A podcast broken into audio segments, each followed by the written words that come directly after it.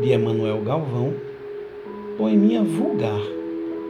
Eu sou um papel higiênico todo enrolado, ali, bem do lado da latrina. As pessoas fazem as merdas. Eu cumpro o meu papel, o papel de papel higiênico.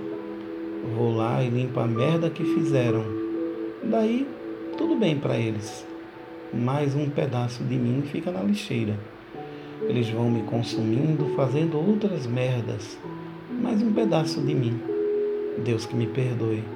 A lágrima que inunda meu ser, meu ser desapontado.